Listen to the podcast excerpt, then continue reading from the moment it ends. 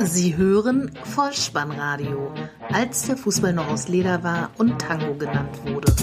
Herzlich willkommen und hallo zum Vollspannradio, der Podcast unter dem Motto, als der Fußball noch aus Leder war und Tango genannt wurde. Mein Name ist Dirk, auf Twitter unter @vollspannradio oder @spike_dih unterwegs und in der 26. Testepisode VSR 000Z wie Zauberfußball fliegen wir durch die Bundesliga-Stadien wie Vidal durch den Strafraum und beleuchten kurz die Begegnungen des 31. Spieltages der Fußball-Bundesliga.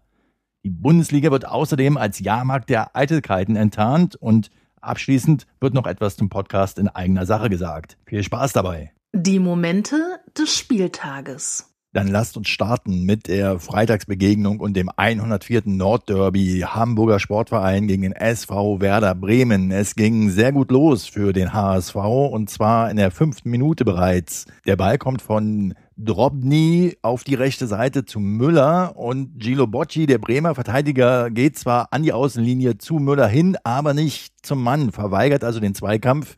So kann Müller durchstarten und gibt den Ball nach innen. Lasogga hält nur noch den Fuß hin. Ähnlich das 2 zu 0 in der 32. Minute. Diesmal aber über die linke Seite. Oscholek war der Nutznießer und Westergaard ging wieder hin, aber verweigerte den Zweikampf. So konnte Oscholek den Ball nach innen geben und diesmal Lasogga mit dem Kopf erfolgreich 32. Minute 2 zu 0. In der 56. Minute gab es dann einen Foul-Elfmeter. Ein Foul an Pizarro, der sich auch den Ball griff und zur Tat schritt. Allerdings verschoss er diesen Elfmeter leider und Drobny hat damit vier seiner letzten sechs an ihn verhängten Elfmeter gehalten. In der 65. Minute verkürzte Anthony Uja noch auf 1 zu 2. Bremen war auch in der zweiten Halbzeit insgesamt das bessere Team, konnte aber seine Torchancen nicht mehr in Erfolg ummünzen, sodass man sagen kann, der HSV jetzt mit 37 Punkten ziemlich sicher gerettet auf Platz 11 derzeit. Der HSV-Anhang kann also etwas beruhigter in die Zukunft schauen und kann sich freuen, dass Lotto King Karl noch allein auf dem Kran sitzt und Hamburg meine Perle zum Besten gibt und nicht Heino ihn begleitet. Die Bremer verharren bei 31 Punkten auf Platz 16 und spielen in der nächsten Woche am Montag gegen den VfB Stuttgart. Mit Sicherheit wird das wieder ein hochbrisantes Duell des derzeitig Tabellen 16. gegen den 15. aus Stuttgart. Noch eine Bemerkung zum verschossenen Elfmeter von Pizarro. Auf den Tag genau vor 30 Jahren verschoss Michael Kotzop im Trikot von Werder Bremen einen Elfmeter gegen Bayern München. Der Ball prallte damals an den Pfosten. Wäre er drin gewesen, dann wäre Bremen deutscher Meister geworden. Die nächste Begegnung lautet Hertha BSC gegen den FC Bayern München. Endstand 0 zu 2. Zur Halbzeit noch 0 zu 0 gegen tapfere Berliner. Aber dann legte Götze in der 48. Minute den Ball quer und Vidal so aus knapp 20 Metern schoss den Ball ins Tor, noch abgefälscht leicht von Niklas Stark. Costa dann mit einem Robbenesken Treffer in der 79. Minute stellte den Endstand her. Der FC Bayern war angetreten mit sieben Wechsel im Vergleich zum vorherigen Spiel und Hertha ebenfalls mit sechs Veränderungen gegenüber dem letzten Spiel. Die Berliner Fans waren der Mannschaft wohlgesonnen. Sie zeigten etwas mehr als im DFB-Pokalfinale. Nur nach vorne hin gab es wenig zu bestaunen. Paul Dardai, der Hertha-Trainer, sagte nach dem Spiel angesprochen auf die Ambition bezüglich des internationalen Geschäftes, dass er erst was sagen wird, wenn Hertha 52 Punkte erreicht hat. Im Moment sind das 49 und im Interesse der Berliner Fußballfans, aller Hertha-Anhänger und auch nicht zuletzt im eigenen Interesse hoffe ich, dass er zu diesem Thema in dieser Saison überhaupt noch mal was sagen wird. Und auch der derzeitige Tabellenzweite Borussia Dortmund entledigte sich seiner Auswärtsaufgabe beim VfB Stuttgart souverän. Die Dortmunder gewannen 3 zu 0, 1 zu 0 in der 21. Minute durch Kagawa, in der 45. Minute Pulisic stellte auf 2 zu 0 und Mikitarian in der zweiten Halbzeit in der 56. Minute zum 0 zu 3 Endstand.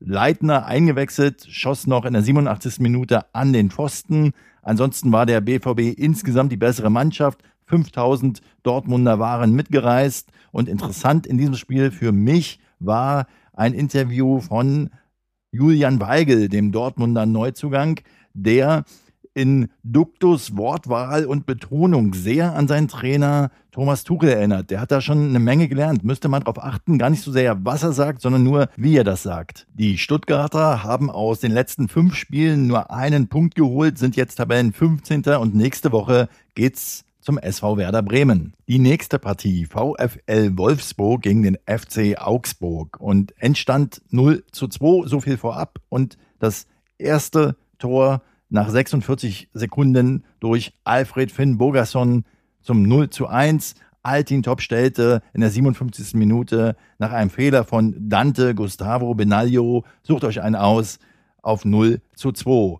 Dass die Wolfsburger auswärts schwach waren, das ist gemeinhin bekannt in dieser Saison. Dass sie jetzt auch zu Hause so austrudeln lassen, ist schlicht gesagt für jeden Wolfsburger Anhänger eine Gemeinheit. Ich habe ja in diesem Podcast in einer der vorherigen Episoden schon mal gesagt, dass sich der VfL Wolfsburg damals noch besser auf die Champions League konzentrieren sollte und die Liga abschenken. Dass sie das aber so wörtlich nehmen, damit habe ich beim besten Willen nicht gerechnet. Vielleicht gibt es ja eine VW Goodwill Aktion, in der man gegen Vorlage der Eintrittskarte eine kostenfreie Tankladung erhält. Mit dieser könnte man dann zum nächstgelegenen Bundesligisten fahren. Der Wolfsburger Marcel Schäfer hat am Ende dann noch gesagt, wir haben Augsburg zum Tore-Schießen eingeladen. Die Augsburger haben diese Einladung dankend angenommen, haben drei wichtige Punkte erzielt, sind jetzt bei 36 Punkten auf Platz 12, haben drei Siege in Folge gelandet und nun geht es im nächsten Spiel zu Hause gegen den ersten FC Köln. Und damit sind wir schon bei der nächsten Begegnung. Erster FC Köln gegen Darmstadt 98. Endstand 4 zu 1. Und mit diesem Ergebnis hat der erste FC Köln den Klassenerhalt geschafft. So viel kann man sagen. Das 1 zu 0 durch Modest in der vierten Minute war das schnellste Tor des FC in dieser Saison, aber auch das schnellste Gegentor von Darmstadt 98. Die Lilien konnten dann noch relativ schnell ausgleichen durch Gondorf in der zwölften Minute und Modest stellte aber in der 35. Minute das 2 zu 1 und damit den Halbzeitstand her. Die zweite Halbzeit war dann eine Galashow von Marcel Risse. 52. Minute 3 zu 1 und 75. Minute 4 zu 1. Beide Male Risse der Torschütze. Köln hat damit 40 Punkte, Anthony Modest hat 14 Tore bisher erzielt und Darmstadt 98 trifft im nächsten Spiel zu Hause auf die Frankfurter Eintracht. Das nächste Spiel lautet FC Ingolstadt gegen Hannover 96. 2 zu 2 der Endstand. Die Ingolstädter gingen bereits in der zehnten Minute durch einen Kopfballtreffer von Morales nach einer Flanke von rechts mit 1 zu 0 in Führung. In der 20. Minute sah der Ingolstädter Bregerie rot, nachdem er den Hannoveraner Klaus am Durchlaufen gehindert hat und somit vom Platz musste. Dann machte aber Hartmann das 2 zu 0 in der 25. Minute, ebenfalls ein Kopfballtreffer und sein zehnter Saisontreffer. Die Hannoveraner steckten nicht auf. In der 58. Minute sah Kai mit dem 1 zu 2 Anschlusstreffer und Kiyotake in der 82. Minute mit seinem vierten Saisontor zum 2 zu 2. Ein japanischer Doppelschlag, der den Hannoveranern leider nichts mehr brachte. Sie sind zwar unter Daniel Stendel noch ungeschlagen, sind aber aufgrund der anderen Ergebnisse in dieser Saison an diesem Spieltag abgestiegen. Bemerkenswert an diesem Spiel ist vielleicht noch, dass Felix Klaus ein durchaus gutes Spiel an diesem Spieltag gemacht hat für die Hannoveraner, aber man hätte es wissen müssen, er ist in der letzten Saison bereits mit dem SC Freiburg abgestiegen, nun mit Hannover. Der FC Ingolstadt hat 40 Punkte, Tabellenplatz 9, die Klasse gesichert und in der nächsten Saison aller Voraussicht nach einen neuen Trainer. Kommen wir zum Topspiel am Samstagabend. FC Schalke 04 gegen Bayern 04 Leverkusen Endstand 2 zu 3. Dabei starteten die Schalker furios. In der fünften Minute gab es einen Foul-Elfmeter. Hunteler schnappt sich den Ball, schießt, aber Leno hält. Leno hat damit neun von insgesamt 31 Elfmetern gehalten. Das ist die beste Bilanz aller aktuellen Bundesliga-Torhüter. Das schreckte aber Schalke nicht ab, denn sie spielten weiter furios. In der 14. Minute machte Choupo-Moting das 1 zu 0. In der 29. Minute nach feiner Vorarbeit von Max Meyer Sané erhöhte zum 2 zu 0. Dann kam die zweite Halbzeit und dann kam Bayer Leverkusen und zwar durch Julian Brandt. 54. Minute 2 zu 1 Anschlusstreffer. Damit hat er zum fünften Mal in Folge getroffen. Es gab in der 55. Minute dann noch einen Lattenschuss für Leverkusen und in der 56. Minute das 2 zu 2 durch Bellarabi. Chicharito stellte dann den 2 zu 3 Endstand her in der 60. Minute. Das heißt, innerhalb von sechs Minuten hat Schalke dieses Spiel verloren. Fährmann, muss man sagen, sah vor dem 1 zu 2 nicht besonders gut aus. Ein Abwurf auf seine rechte Seite. Dann ging Wendell aber dazwischen und leitete so den Anschlusstreffer ein und vor dem 2 zu 2, dem Schuss von Bellarabi, sah er ebenfalls nicht gut aus. Dieser Schuss ging aufs kurze Eck und das kurze Eck muss der Torhüter zumachen. Schalke 04 bleibt bei 45 Punkten derzeit auf Platz 7 und kann sich nicht so recht entscheiden, ob Europa oder Champions League.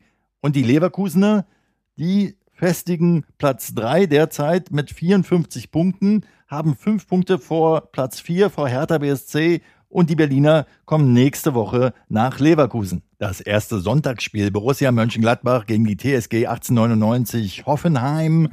Endstand 3 zu 1. Souveräner Sieg für die Gladbacher, die durch ein Eigentor von Tolja in Führung gegangen sind mit 1 zu 0 in der siebten Minute, wobei man sagen muss, dass Hahn da auch einschussbreit zur Stelle gewesen wäre.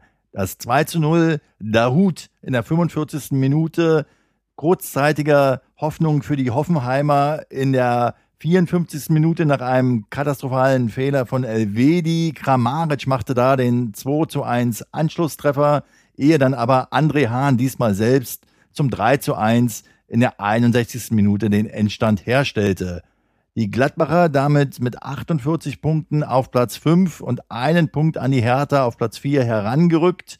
Die TSG Hoffenheim weiter unten drin mit 34 Punkten auf Platz 14 muss weiter bangen und Punkte sammeln. Das letzte Spiel an diesem Wochenende bestritten die Frankfurter Eintracht zu Hause gegen Mainz 05. Und es ging gut los für die Mainzer in der 18. Minute durch einen schönen, sehenswerten, direkten Freistoß von Brosinski zum 0 zu 1. Dann aber die Eintracht und zwar in der 28. Minute. Es gab eine Flanke auf Ben Hatira, der den Ball im Strafraum rechte Seite auch gut annahm, dann aber wegrutschte und man verteufelt ja oft dieses Wegrutschen und fragt sich, warum die Profis die Stollen nicht anständig gewählt haben. Diesmal ist das Ausrutschen Gold wert, denn im Rutschen und im Fallen gibt er den Ball in die Mitte zu Russ, der den dann auch fast im Sitzen oder Stolpern ein Netz zum 1 zu 1. 28. Minute, egal wie das Tor gefallen ist, der Ausgleich war da. Und dann in der 84. Minute ebenfalls der Berliner, der ehemalige Hertaner Ben Hartira, der den Ball aufs Tor versucht zu flanken oder war es ein, sollte es ein Schuss werden, man weiß es nicht genau. Jedenfalls wird der Ball abgefälscht von Bell, dem Mainzer, und der Ball senkt sich hinter den Mainzer Torhüter Karius ins Tor. 2 zu 1 Siegtreffer, überlebenswichtig für die Eintracht. Die Mainzer auf Platz 6 der Tabelle mit 45 Punkten haben die letzten drei Spiele nicht gewonnen und empfangen nächste Woche zu Hause den Hamburger Sportverein. Die Eintracht bleibt auf Platz 17, ist aber jetzt mit 30 Punkten auf einen Punkt an die Bremer auf Platz 16 herangerückt und nächste Woche dann das große Duell bei Darmstadt 98. Sichtlich erleichtert war dann auch Heribert Bruchhagen in der Sonntagabendshow Sky 90 zugeschaltet und er wurde unter anderem auch nach der nach seiner Nachfolge gefragt. Er tritt ja als Vorstandsvorsitzender ab und er sagte dazu unter anderem, Vorstandsvorsitzender zu sein ist kein Hexenwerk. Diesen Ausspruch von Heribert Bruchhagen nehme ich deshalb auf, weil in der Sendung Sky 90 zum späteren Zeitpunkt noch über die Situation bei Schalke 04 gesprochen worden ist. Die Gäste unter anderem waren Christoph Daum, Köln-Ikone und Dampfplauderer und Andreas Rettich, der Geschäftsführer von St. Pauli. Und als über die Situation auf Schalke gesprochen worden ist, nahm dann auch Christoph Daum nochmal das Zitat von Bruchhagen und meinte, unter den heutigen Rahmenbedingungen wäre es doch eine wunderbare Herausforderung, Manager zu sein. Daraufhin sagte der Moderator Patrick Wasserzieher, warum tun sich dann viele so schwer? Und Andreas Rettich steuerte dann mit seiner Antwort den Titel dieser Episode bei. Und zwar, er sagte, weil wir ein Jahrmarkt der Eitelkeiten sind. Ein wahres Wort von Andreas Rettich, der übrigens auch das Vorgehen von Ecki Häuser im Interview in der letzten Woche mit André Breitenreiter, was auch hier in der letzten Episode ausführlich genannt worden ist, anprangerte. Ein aus meiner Sicht also rundum gelungener Auftritt von Andreas Rettich in dieser Sky 90 Sendung. Und damit sind wir durch mit der Nachbetrachtung des 31. Spieltages der Fußball-Bundesliga. Und das gibt mir Gelegenheit, jetzt nochmal kurz etwas in eigener Sache zu diesem Podcast zu sagen. Und zwar aufmerksame Hörer werden es bemerkt haben. Wir sind in der 26. Testepisode VSR 000Z. Und da das Alphabet nur 26 Buchstaben hat, wird die nächste Episode mit der regulären Zählung beginnen, also 001. Diese erste reguläre Episode wird dann also aller Voraussicht nach in der kommenden Woche nach dem 2.5., weil ja da die Begegnung Bremen-Stuttgart erst stattfindet, veröffentlicht werden. Voraussichtlich am Dienstag, dann am 3.5. Und jetzt noch eine Bemerkung für alle treuen Hörer des Vollspannradios. Diese erste Episode mit der Nachbetrachtung des 32. Spieltages wird dann auf absehbare Zeit auch erstmal die letzte sein, da ich nicht garantieren kann, in den nächsten Wochen über Internet zu verfügen und damit einen Podcast produzieren zu können. Ich werde versuchen, für den 33. und oder 34. Spieltag zumindest einen Blogbeitrag zu schreiben, den ich dann hoffentlich irgendwie ins Internet stellen kann und den ihr dann ja auch unter Blogbeiträge auf der Homepage bolzen und ruppen.potspot.de finden könnt. Aber auch das kann ich zu diesem Zeitpunkt leider noch nicht vollständig garantieren. Von daher wird es einige Wochen möglicherweise keinen Podcast geben. Sobald mir das aber wieder möglich ist, werde ich mich bei euch wieder melden und ich hoffe, ihr bleibt mir trotzdem treu und dem Vollspannradio weiterhin gewogen und belasst den Podcast in eurem Podcatcher, denn es wird auf jeden Fall eine weitere Episode geben. Das erstmal als Ankündigung, denn eine Episode gibt's ja in jedem Fall noch in der nächsten Woche mit der Nachbetrachtung des 32. Spieltages. Das erstmal bis hierher und ich bin euch noch die Auflösung der Rätselfrage aus der letzten Episode schuldig. Und da hatte ich nämlich gefragt, welches Ungeheuer, der da auch Geburtstag hatte an diesem Tag, am 17. April nämlich, entspannt gern beim Angeln und gefragt war nach dem Kopfballungeheuer Horst Robech. Dank an Friedhelm an dieser Stelle für die Einsendung der Rätselfrage. Nun kann ich nur sagen, wer weiterhin Anmerkungen hat zu diesem Podcast, kann sich die Kontaktdaten auf der Internetseite bolzen und druppen.potspot.de gerne anschauen und mich kontaktieren. Mir folgen auf Twitter unter @vollspannradio, auf facebook.com slash vollspannradio, den gefällt mir Button drücken und auch natürlich eine Rezension, eine Bewertung über iTunes schreiben. Ich freue mich über jedes Feedback. Auch eine Mail könnt ihr mir schreiben unter vollspannradio.gmx.de. Ich werde versuchen, auf alles zu antworten und freue mich nach wie vor auf Reaktionen von euch, denn ihr wisst ja, das alles ist Feedback für mich, das den Podcast nur noch besser werden lässt. Und damit sind wir tatsächlich am Ende angelangt und ich kann mich nur für eure Zeit bedanken und für eure Unterstützung bis hierher. Und für den Fall, dass ihr den Ball mal wieder im Netz unterbringen wollt, verabschiede ich mich mit dem Hinweis, ob Innenseite, Außenriss und Hacke. Nein, nur mit dem Vollspann geht er rein. Vielen Dank. Ciao.